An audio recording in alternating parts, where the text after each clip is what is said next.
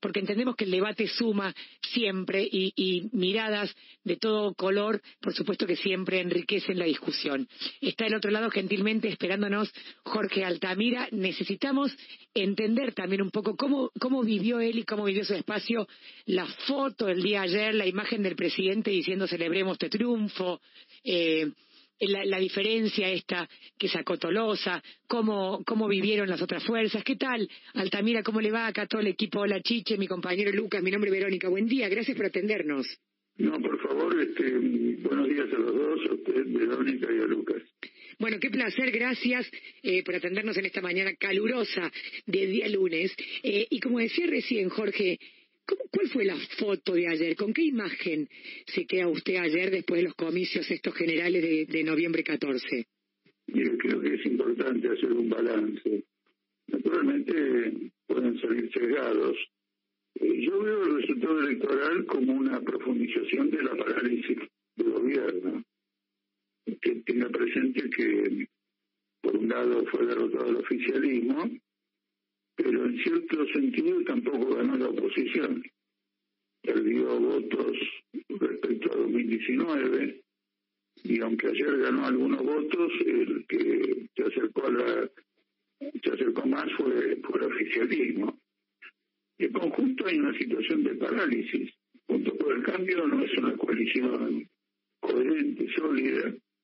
Entre ellos interpretan los resultados favorables de un modo diferente en función de cada una de las fracciones, y en un país con 50% de pobreza y una situación de bancarrota con la deuda externa, esta parálisis política anuncia este, rupturas y choques más serios. Hay una parálisis política muy clara. La novedad del día de ayer, naturalmente de un lado puede ser el, el crecimiento de la derecha, pero que son expresiones muy localizadas, y la mejora que obtuvo el Frente de Izquierda, que hizo su mejor elección. Sí.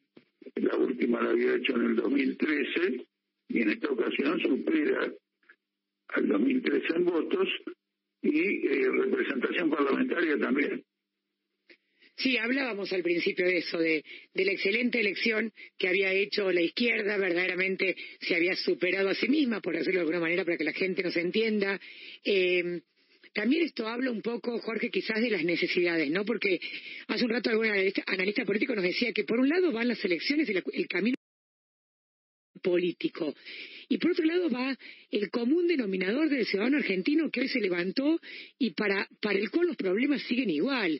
O sea, eh, eh, la, inseguridad, la inflación, el supermercado, el poco acceso al crédito, los chicos en el colegio, eh, el verano que se acerca y no nos, no nos alcanza ni para irnos de camping a... O sea, como que el camino político y los escenarios y los discursos está muy lindo por un lado, pero la realidad hoy a las seis, siete de la mañana cuando sonaron los despertadores de la mayoría de los hogares argentinos, la realidad decía otra cosa. Entonces, a lo mejor... Claro que yo le digo. Claro. Eh, la, el resultado es una parálisis política. Sí. Es llamativo. Algunos observadores en los diarios insinúan esto que, que yo le estoy señalando, pero no lo definen como la característica principal. Ahora va a haber una parálisis política, se regodean con el hecho de que por primera vez el peronismo pierde, digamos, los dos tercios en el Senado, ah, no, el quórum en el Senado, sí. pero la diferencia esta no va a significar que el Senado se encuentre más ágil. Y por otro lado, todavía no está claro cuál es la posición de Juntos por el Cambio frente a los problemas económicos. La derecha le imputa un kirchnerismo explícito, lo atacan a la reta como eh, le dicen que es zurdo, eh, le dicen de todo. Quiere decir que están poniendo de manifiesto que frente al problema económico, el impago de una deuda realmente impagable, el sistema está paralizado. Y esta es la cuestión. Por lo tanto, se anuncian nuevas crisis. Ahora, respecto al electorado, el electorado es como los gobiernos, nosotros, etcétera el electorado está confundido, porque tampoco ha votado una salida política. Ha votado este, en parte esta, este, esta parálisis. El mío no, no veo una Naturalmente, los que más claramente claramente se definieron como salida política, son la derecha por un lado y la izquierda por el otro, y usted ahí tiene ese progreso eh, de unos y otros. Ahora va a tener que demostrarlo en la práctica. Vamos a ver cuál va a ser la actividad parlamentaria. El Frente Izquierda ya tuvo tres diputados, ahora tiene cuatro. Sí. Bueno, marca un progreso. Lo más interesante ahora es que tiene concejales en el conurbano.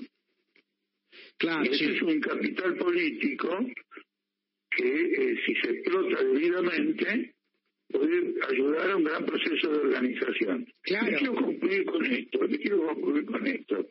En opinión mía, en opinión de mi corriente política, etcétera, el impasse este que hay, lo que yo le decía la parálisis, obedece a que los trabajadores argentinos eh, carecen de autonomía política, no intervienen en el proceso político en forma autónoma.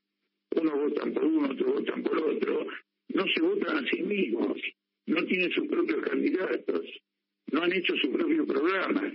Los demás hablan por ellos y sin embargo son el protagonista fundamental. En primer lugar porque producen la riqueza, en segundo lugar porque son los que más sufren la crisis económica, donde más reina la pobreza y reina la desocupación, y en tercer lugar porque cualquier acuerdo con Teresa no iba a ser a expensas de ellos.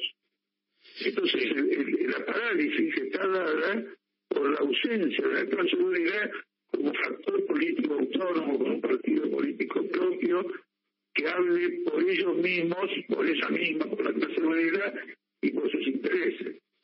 Sí, Jorge, eh, este crecimiento de la izquierda teniendo una banca más, consiguiendo que en la ciudad de Buenos Aires haya un legislador, eh, una, una diputada con Miriam Bregman después de 20 años, representante de la ciudad de Buenos Aires, eh, ¿entendés que está consiguiendo eh, la izquierda penetrar más fuerte en lo que tiene que ver con los, los, los sectores, por ejemplo, eh, en la provincia de, de, los, de los, eh, los consejos deliberantes, digo, en lo que tiene que ver con, con el conurbano, con los barrios bajos, con lugares donde tal vez no habían conseguido un impacto tan fuerte antes? Ocurre lo siguiente, conociendo la izquierda le digo lo siguiente, ha obtenido eh, votaciones excelentes, inclusive un concejal, en lugares donde prácticamente no tienen militantes. Sí. Por lo tanto, el impacto mediático de sus posiciones suplió lo que para una izquierda no tiene no tiene alternativa, que es la organización popular. Entonces, de cierto modo, esto está políticamente frágil. Por eso yo le dije recién que deben valerse, hay que valerse bien de los concejales, de lo que expresó la urna, para cometer aquello en que el déficit es manifiesto, que es una organización política. Probablemente si lo encararan con vigor, este, tendrían, alcanzarían o ayudarían a que los trabajadores tengan una organización política autónoma. No es lo que planteó el Frente de Izquierda en la campaña electoral. Se refirió a sí mismo, no se refirió a una organización independiente de los trabajadores, decía que queremos ser tercera fuerza, etcétera.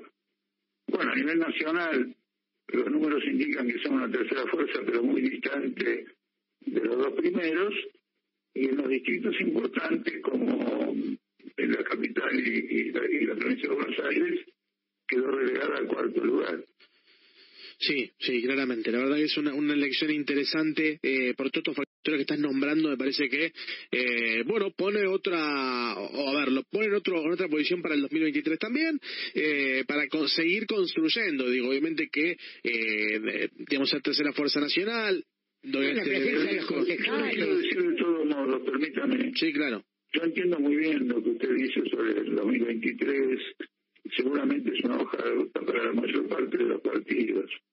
Ahora, Argentina tiene una hoja de ruta mucho más seria que esa ahora mismo con la pobreza. Claramente. No, no, digo a nivel electoral nada más. Después obviamente que está Bueno, la, política del día a día. todo el Sí, obvio. político. Sí, claro, Porque, claro. eh, fíjese, los diarios, sin ningún tipo de, ¿cómo se dice?, censura para ellos mismos, hablan de una interrupción del mandato actual por una crisis económica.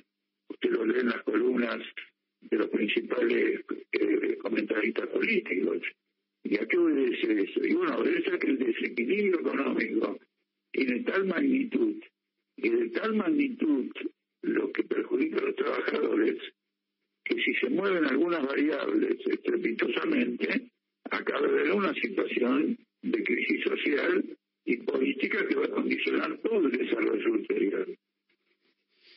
Sí, Sí, claramente, la verdad que es, un tema muy complejo y que veremos cómo, cómo, cómo avanza. Me parece que está, va a estar bueno poder ver, eh, digamos, creo que, el, que el, el, hecho de lo que hablábamos antes, parece que la aparición de la izquierda en ciertos lugares está bueno en todos lados. Parece, parece que la cuestión de que haya alguien que plantee un tema y se discuta, por lo menos está un paso más cerca de la solución. Eh, después hay que ver cómo se puede dar, porque sabemos que el sistema es complejo y que lamentablemente no todo es tan simple, ¿no? Pero que por lo menos eh, puede ser un paso hacia adelante, ¿no? No, no, indudablemente. Solamente para aportar esta reflexión suya. Eh, la izquierda en muchos países ha obtenido votaciones inclusive más más impactantes o más importantes que la que hemos obtenido acá el domingo, que nosotros hemos llamado a votar al frente de izquierda, etcétera. Pero luego, en el curso de la gestión de, ese crecimiento, ha fracasado. Y ha fracasado porque el mundo entero, de algún modo, es una, una Argentina grande. En mayor medida en algunos lugares, naturalmente, en menor medida en otros lugares, hay crisis sociales muy agudas y entonces el papel de la izquierda es ofrecer una alternativa a estas crisis sociales, no pugnar por una u otra propuesta.